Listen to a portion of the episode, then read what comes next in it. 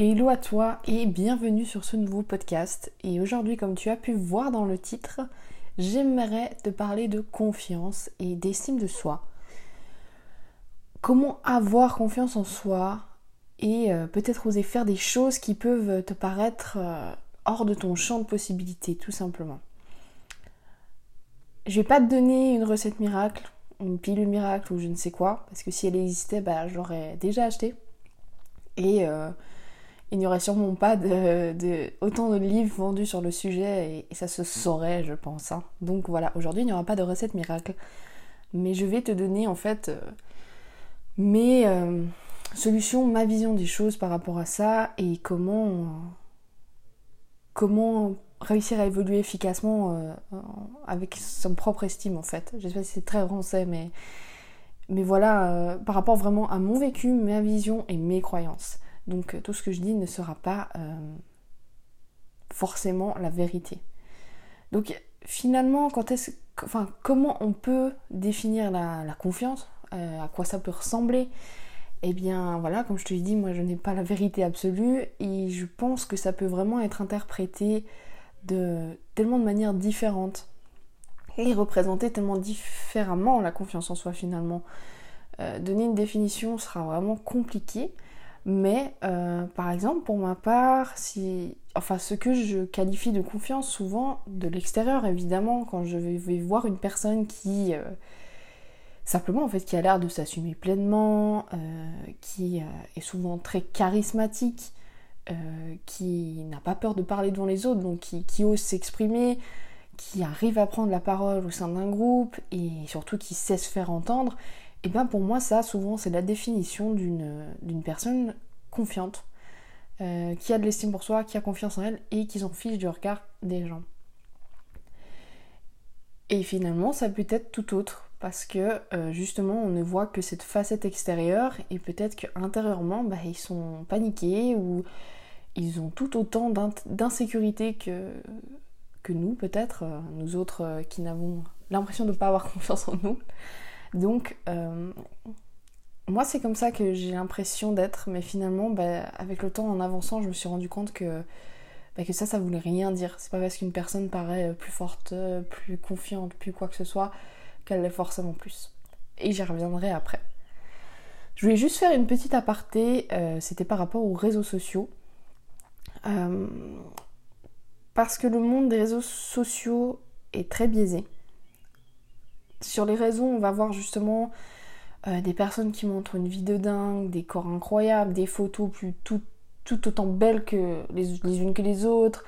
En fait, ils donnent vraiment l'impression déjà d'avoir une vie euh, parfaite et d'avoir euh, une pleine confiance en eux. Parce que je me disais, mais waouh, moi des photos comme ça, mais j'arrive pas à faire, enfin, et je fais pas tout ce qu'ils font, et je suis pas autant active qu'eux, et je suis pas autant disciplinée, et si, et ça. Et en fait, je trouve que les réseaux sociaux, c'est quelque chose qui peut être vraiment néfaste dans le processus d'estime de soi.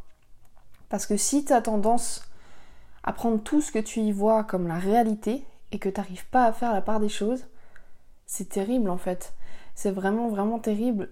Personnellement, euh, j'ai été, enfin je suis sur Instagram, mais j'ai eu besoin en fait de quitter euh, principalement cette plateforme. Après, euh, je parle d'Instagram, mais il y a beaucoup d'autres plateformes. Euh, je sais pas, notamment, il peut y avoir TikTok, il peut y avoir, je sais pas, je suis pas trop, je suis pas du tout sur Twitter, mais c'est moins basé sur les photos, mais TikTok, Facebook, peu importe, mais tous ces réseaux sociaux. Donc moi, je suis principalement sur Instagram et personnellement, bah, j'ai quitté Instagram pendant trois mois parce que c'était devenu trop, comment dire, trop pesant pour moi parce que j'arrivais justement pas à, faire la part des choses et à me rappeler que euh, les réseaux sociaux, bah, c'est les réseaux sociaux, c'est pas la réalité. Et je me comparais sans cesse, que ce soit physiquement, que ce soit par rapport à leur vie. Et euh, pour moi, c'était destructeur. Hein, j'arrivais pas à être apaisée, à, être tranquille par rapport à ça. Et euh, libérée en fait. J'étais tout le temps en train de me comparer. Et c'est terrible pour avoir confiance en soi, c'est pas possible. Donc j'ai quitté pendant trois mois, j'ai fait quand même un, travail sur moi-même qui m'a fait vraiment, vraiment, vraiment du bien. Et, et j'y suis retournée et aujourd'hui j'y vais vraiment de façon beaucoup plus saine et sereine. je suis plus dans la comparaison et, et en ayant fait aussi ce travail sur moi-même, bah voilà, j'observe les autres de façon tout à fait neutre, sans prendre tout ce qui est là-bas dessus comme une vérité absolue, comme une réalité.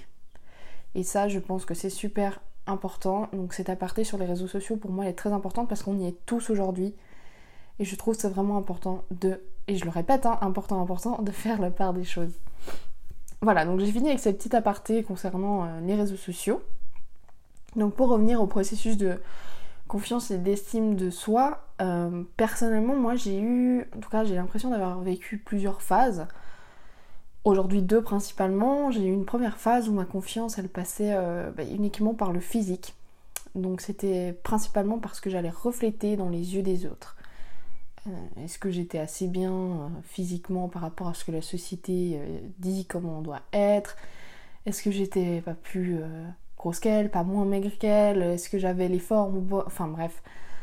voilà, donc ça a été vraiment pour moi une étape euh, et, je suis passée par là et c'est très bien, hein, je veux dire, euh, j'en ai eu besoin et, j'ai réussi à m'en détacher de cette phase-là. Donc je suis plus euh, en train de me dire, mon physique il me définit à l'extérieur, non, j'en suis plus là. Ça c'était la première phase, puis j'ai eu la phase par laquelle je voulais, je dirais, être approuvée socialement. Donc c'est surtout ici je dirais en fait d'avoir un bon statut social. Parce qu'encore une fois, par exemple, sur les, réseaux, on va, voir euh, voilà, des, gens qui ont des, vies incroyables, que ce soit des influenceurs, des entrepreneurs, des. Voilà. Ils ont de l'argent, ils voyagent, ils font ci, ils font ça, et comme je disais, ils sont disciplinés, hard work, enfin ce genre de, choses, genre euh, no pain, no gain, que ce soit dans le sport ou dans la vie. Et, je me suis dit, bah moi, faut que je montre aussi que je suis capable de ça, donc de me lever à telle heure et de faire les choses, et nanani, nanana, et de jamais m'arrêter, et d'être. Euh, et, ça aussi, ce qu'on voit sur les réseaux, c'est pas la réalité. Euh, donc, le statut social, euh, mon statut social, je voulais absolument qu'il soit reconnu comme étant, euh, voilà, moi je veux aussi euh, absolument qu'on me reconnaisse en tant que une fille qui fait des choses, qui est entrepreneuse. Non, non, j'ai plus besoin de ça en fait. Les choses, je les fais pour moi, je les fais parce que j'ai envie. Donc en fait, j'ai plus besoin que les gens m'approuvent physiquement et socialement. Ça, c'est fini. parce que j'ai l'impression justement que souvent, notre confiance, elle va passer par le regard des autres et de leur avis à notre égard. Et en restant dans un schéma comme celui-ci, euh, avoir une estime de soi-même, euh, c'est vraiment compliqué. Travailler sa confiance, c'est quasi impossible pour moi quand on est dans ce schéma-là. Et, euh, et ouais, on n'arrivera pas à trouver cette paix intérieure qui nous fait je suis moi-même, je suis comme je suis, je fais de mon mieux et j'arrête d'être de vouloir être approuvé par tout le monde autour de moi, parce que de toute manière, c'est peine perdue. On ne peut pas plaire à tout le monde, et tant mieux, j'ai envie de dire. Et voilà, donc comme je disais, j'ai eu ces deux phases par lesquelles je suis passée, et maintenant j'ai réussi à me détacher de ça, donc ça m'a permis aussi de gagner en confiance en moi, de gagner euh, en estime. Et je sais que j'ai encore des, des phases à percer, en tout cas des, des choses sur lesquelles travailler, parce que oui, il m'arrive encore de me demander euh, mais si je fais ça, les gens ils vont penser quoi? Qu'est-ce qu'ils vont dire de moi? Mais de plus en plus, j'arrive à me détacher ça et dire Ouais, en fait, je m'en fiche. Qu'est-ce que je m'en fiche? Euh, Je les connais même pas. La plupart des gens, je les connais même pas. Donc, euh, peu importe finalement. Donc, voilà. Pour, pour ces deux phases par lesquelles je, je suis passée et chacun va les vivre différemment et le vivra autrement, d'une autre manière. Donc, euh, euh, pour autant que ça puisse nous aider à, nous construire à travers tout ça. Et les dernières choses avec lesquelles je voulais, euh, enfin, lesquelles je voulais partager avec toi, c'est en gros si je voulais te donner trois choses aujourd'hui qui ont eu un impact sur moi. Ça serait ça. La première, pour moi, c'est de travailler son estime. Ça peut paraître bête dit comme ça,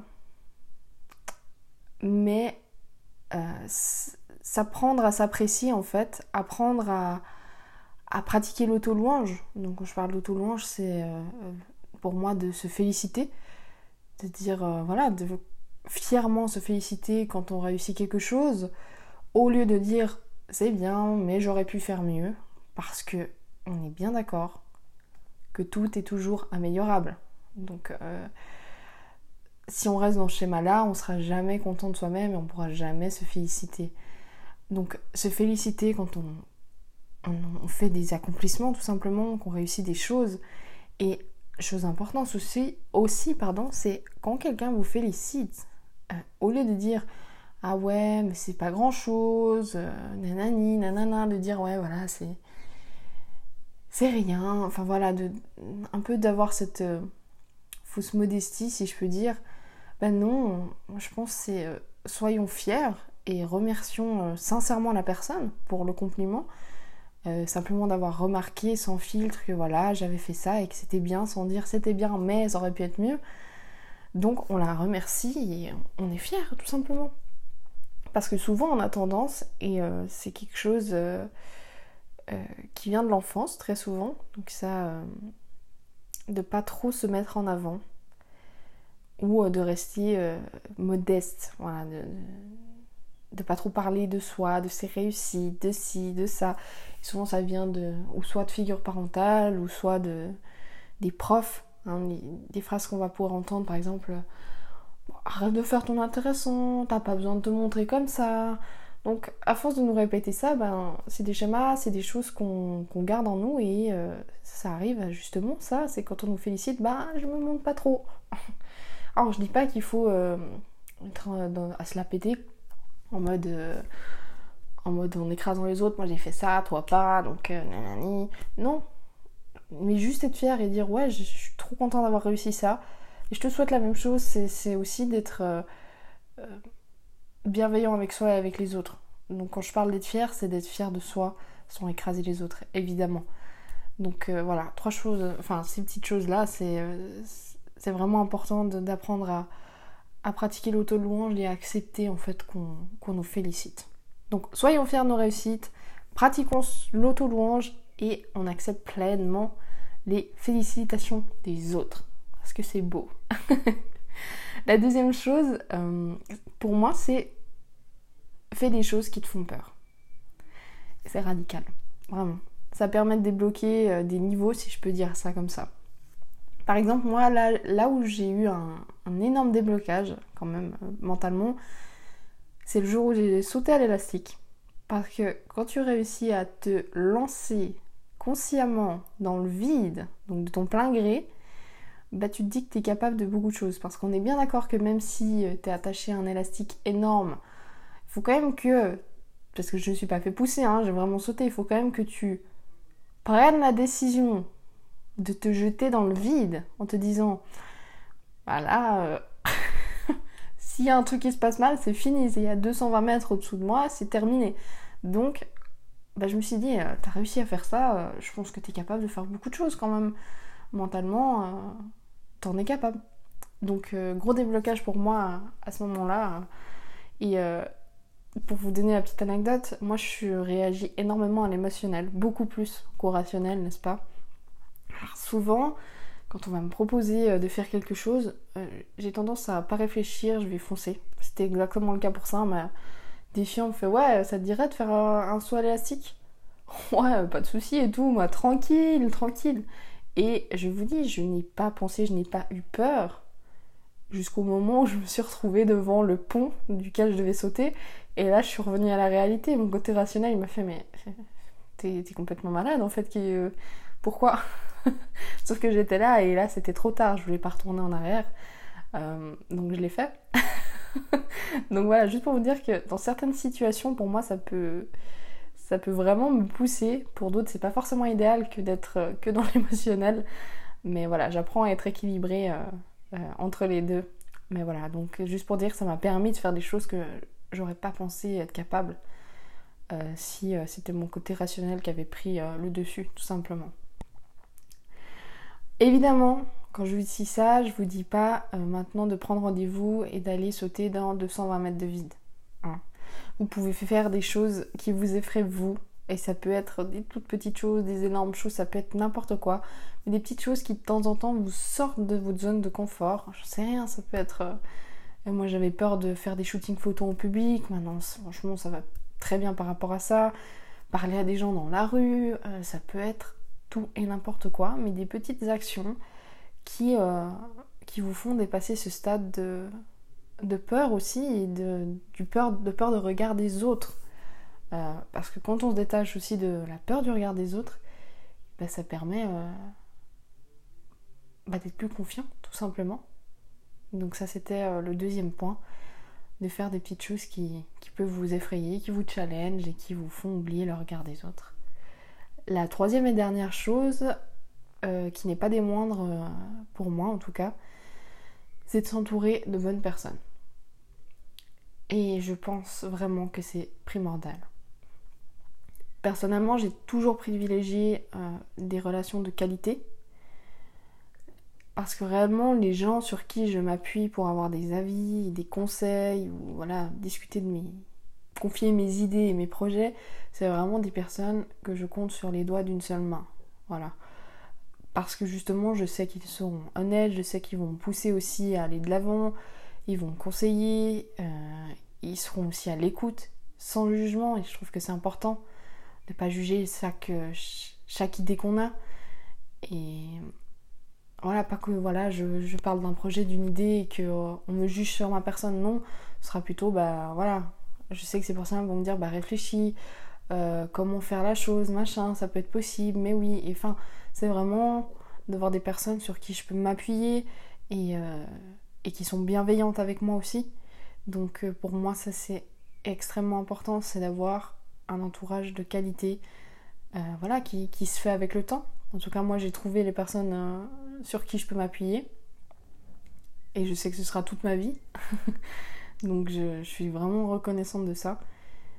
Et après, bah, ça n'empêche pas d'avoir euh, des amis aussi à côté, des connaissances, des amis avec qui on partage du bon temps, mais avec qui je ne vais pas forcément parler de mes projets ou demander des conseils, évidemment. Donc voilà, ça c'était la troisième et dernière chose, s'entourer de bonnes personnes. Donc euh, si je résume, la première c'est de travailler son estime en se félicitant. La deuxième c'est de du coup de faire des, petites choses qui nous, qui nous challenge. Et la dernière c'est de s'entourer de bonnes personnes. Voilà, c'était euh, tout pour moi aujourd'hui. J'espère que ce podcast t'aura plu. Euh, comme je t'ai dit, euh, c'est ma vision des choses, c'est comment moi je l'ai vécu.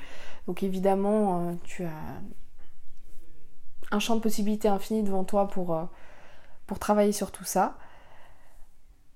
On se retrouve vendredi prochain. Du coup, à 17h. Pardon, j'ai un petit bug. Vendredi prochain à 17h. Et si tu as envie d'avoir plus de contenu, tu peux venir me suivre sur Instagram. Donc actuellement, c'est le leadership au féminin en un mot en fait. Euh, comme ça s'écrit ici euh, sur euh, la chaîne de podcast.